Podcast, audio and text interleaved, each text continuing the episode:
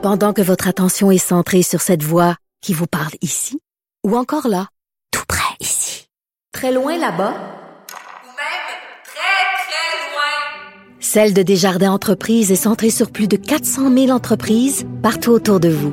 Depuis plus de 120 ans, nos équipes dédiées accompagnent les entrepreneurs d'ici à chaque étape pour qu'ils puissent rester centrés sur ce qui compte, la croissance de leur entreprise.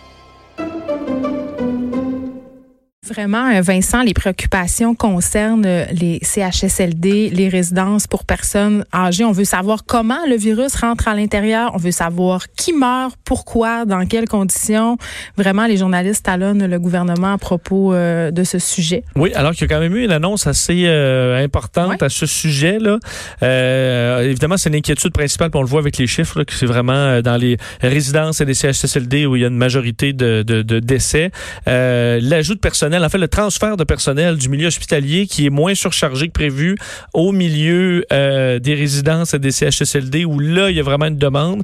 Alors, transfert d'infirmières et de médecins qui vont aller prêter main forte dans les résidences. On peut soupçonner qu'un personnel encore plus qualifié, là, parce que les médecins, il n'y en a pas euh, tous dans les, les, les mm. résidences. Si on peut transférer c'est un peu de cette expertise-là euh, dans les résidences, ça pourra peut-être donner un coup de main sur s'assurer que les bonnes pratiques soient faites tout le temps. Là. Mais il y avait quand même Madame Megan qui avait souligné la semaine dernière qu'on ferait quand même tout en que les gens en CHSLD feraient tout en leur pouvoir pour garder les résidents à l'intérieur, même s'ils étaient atteints par la COVID-19, afin justement d'éviter que ça se propage dans les hôpitaux, puis pour leur donner des soins sur place. Fait que c'est l'une des raisons sans doute aussi pour laquelle ils rappellent le personnel de la santé à l'intérieur de leur mur, c'est pour contenir en quelque sorte cette épicentre-là, ces hotspots comme, euh, garder des étages euh, exclusifs et tout ça. Donc euh, ça peut être une, bonne idée. Stratégie de contention. Oui, et dans les ce qui a été annoncé quand même d'intéressant sur les équipements, la situation stable à peu près par rapport à ce qui a été euh, dévoilé hier, sauf pour un matériel qui est très important, le réactif, vous l'avez entendu. Puis ça, il y a quand même, on le sentait dans les derniers jours,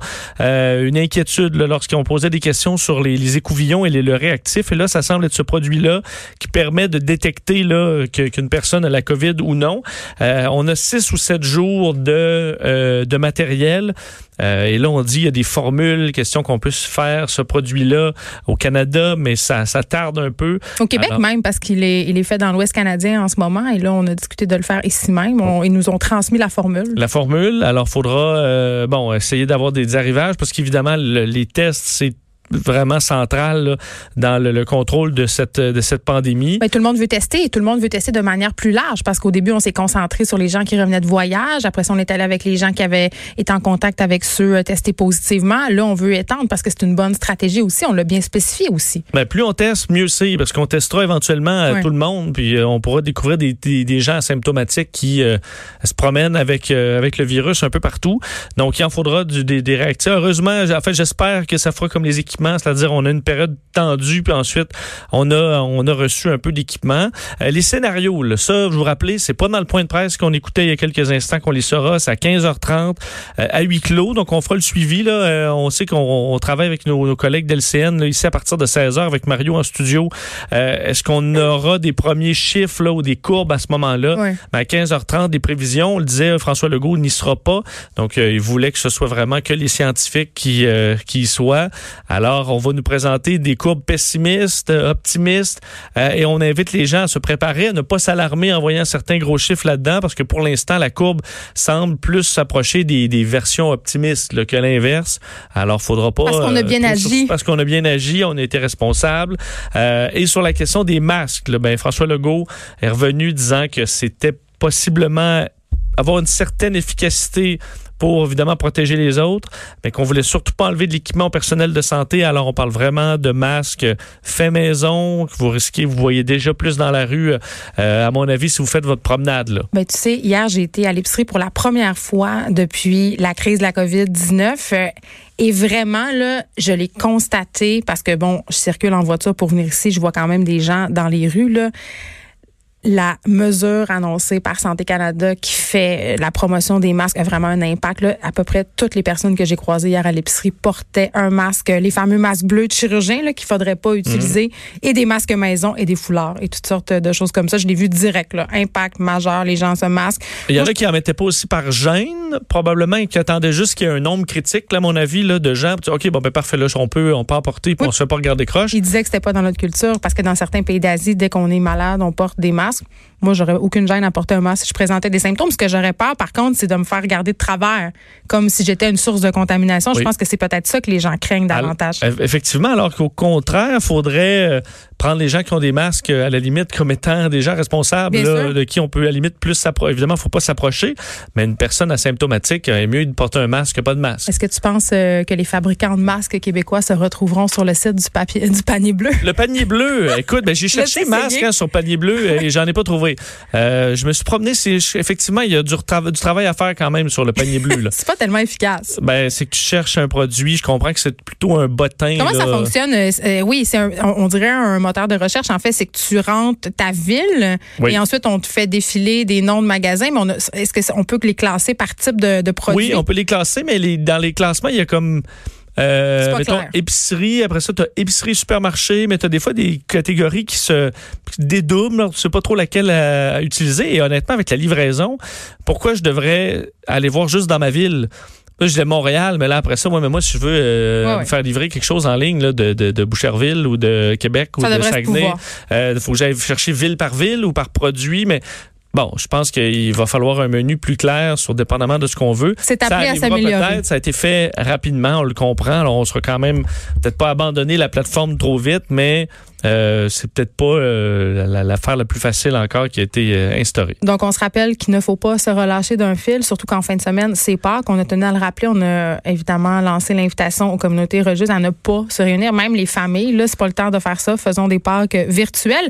Du côté de Justin Trudeau maintenant. Oui, rapidement sur Justin Trudeau qui a annoncé d'un que près de 30 000 ventilateurs allaient être fabriqués au Canada grâce à des ententes avec des entreprises d'ici. En fait, lorsqu'on a fait un appel aux entreprises pour aider il y a 5000 entreprises canadiennes qui se sont manifestées auprès du gouvernement pour offrir du matériel médical. Alors, les remercier hein, parce que euh, on annonce entre autres des ententes avec euh, CAE qui fait normalement des simulateurs de vol. On a donc différentes compagnies qui vont donner un coup de main. Et euh, en ce qui a trait aux respirateurs, on demandait est-ce qu'on a vraiment besoin de 30 000 respirateurs? Parce que là, si vous commandez 30 000 respirateurs, est-ce que c'est parce que ce sera ça la demande? On peut écouter Justin Trudeau là-dessus nous reconnaissons que euh, on est dans une situation où il faut se préparer pour le pire. Euh, nous avons demandé aux compagnies canadiennes qui se sont portées euh, volontaires de, de, de, créer des produits, d'en créer beaucoup et de les faire rapidement. On n'espère pas avoir besoin de tous ces ventilateurs. On n'espère pas avoir besoin de tout l'équipement que le Canada va produire mais on sait que même si nous, on n'en a pas de besoin, il y a peut-être des pays dans le monde qui vont en avoir besoin. Bon, alors on pourra les vendre ou les donner à des pays qui, euh, qui sont en difficulté, pourquoi pas. Euh, Quoique d'autres pays en fabriquent maintenant, pas il y aura peut-être un surplus, là, mais on aussi bien en avoir trop que pas assez.